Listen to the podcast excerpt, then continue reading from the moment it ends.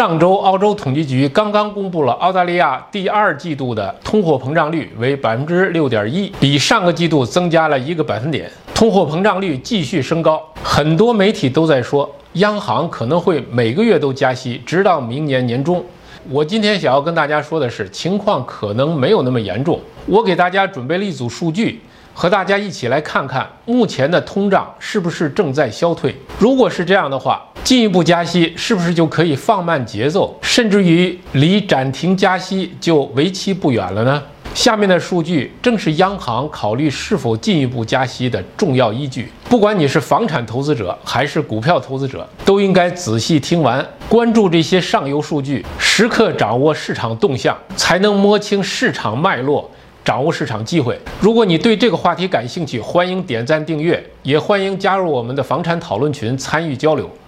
大家好，这里是澳洲 House Club 频道，我们主要是以数据分析的形式，和大家一起客观理性的认识澳大利亚房地产市场，从而能够做到理性投资、精准投资。同时，我们也是买家代理，帮助我们的客户去购买高增长、高现金流回报的投资物业，也可以为大家提供房产咨询服务。我们先来看一下，到底有哪些因素影响澳大利亚的通货膨胀率？这是澳洲八大首府城市 CPI 平均贡献值。我们来看最后这一排数字，至二零二二年六月底，总的 CPI 水平为百分之六点一。其中对 CPI 涨幅贡献最大的为运输，是百分之十三点一；影响第二大的是住房，这里指的主要是新建自住房价格和租金。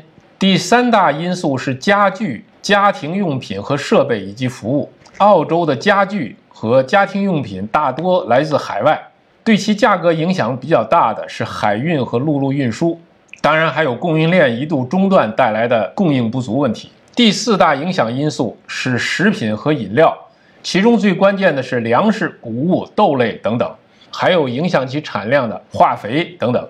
现在我们就来看看这几个指标的最近的表现。这张图是 WTI 原油价格，正常价格一般都在六十美元上下。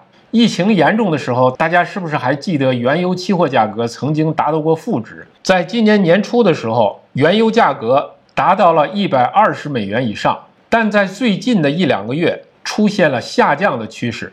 如果这种趋势能够延续的话，将会大大缓解通胀压力。我们再来看看对 CPI 影响第二大的食品的价格走势。大家看，这是小麦、玉米、大豆、燕麦的价格走势，也是在最近几个月呈现下降的趋势。这是主要农作物的价格。我们再来看看影响粮食价格的另外一个因素——化肥。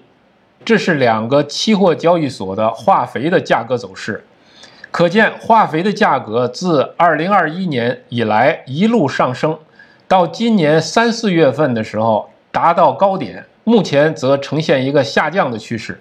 我们再来看一下汽车的价格。这张图是汽车的供应链指标，左边这一栏是汽车的产量，右边这一栏是半导体的价格，也就是芯片价格。大家是不是记得去年不管新车还是二手车的价格都上涨了很多？原因是由于芯片断供引起的汽车生产商不得不减少产量所导致的。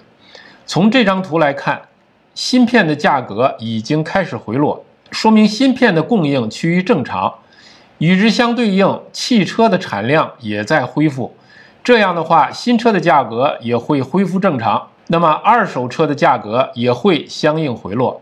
本轮通胀还有一个最大的推手，就是国际海运的中断和海运价格的飙升。现在我们就来看一下这张图，这张图是 WCI 混装集装箱的海运价格，曾经一度。国际货运船只没有集装箱可用，集装箱都堆积在目的港，货物堆积在出发港，再加上疫情防控的影响，导致集装箱海运价格飙涨。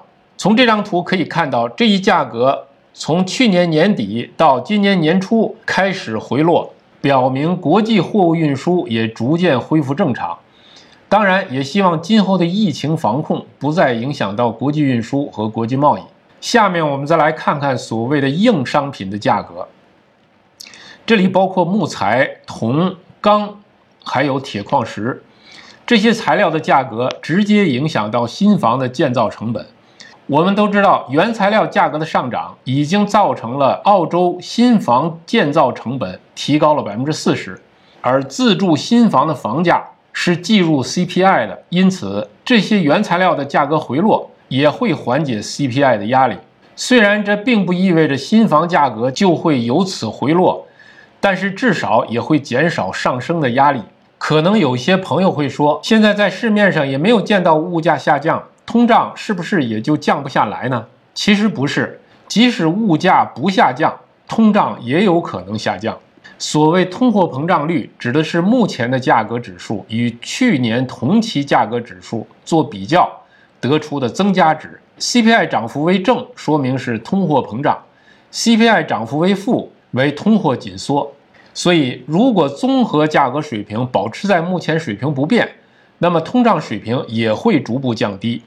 因为去年的价格基数也在不断的上升，希望未来的物价回到之前的水平是不太现实的。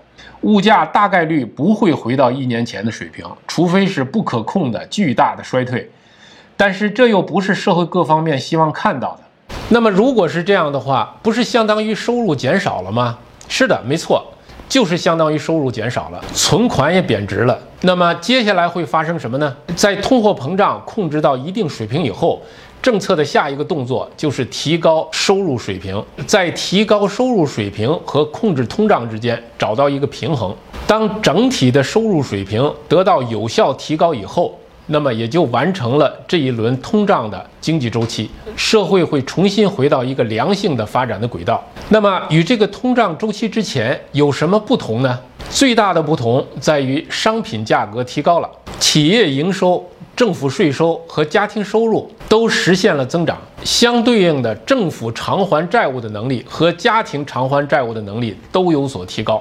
偿还债务能力的提高，也就是举债能力的提高。大家知道，最近二十年以来，澳洲房价的增长主要是由增加债务驱动的。家庭偿债能力的提高，是不是就意味着打开了房价进一步上涨的空间呢？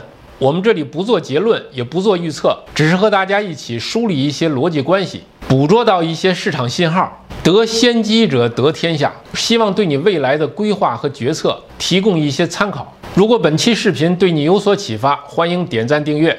也欢迎加入 House Club 讨论群参与交流，感谢大家收看，再见。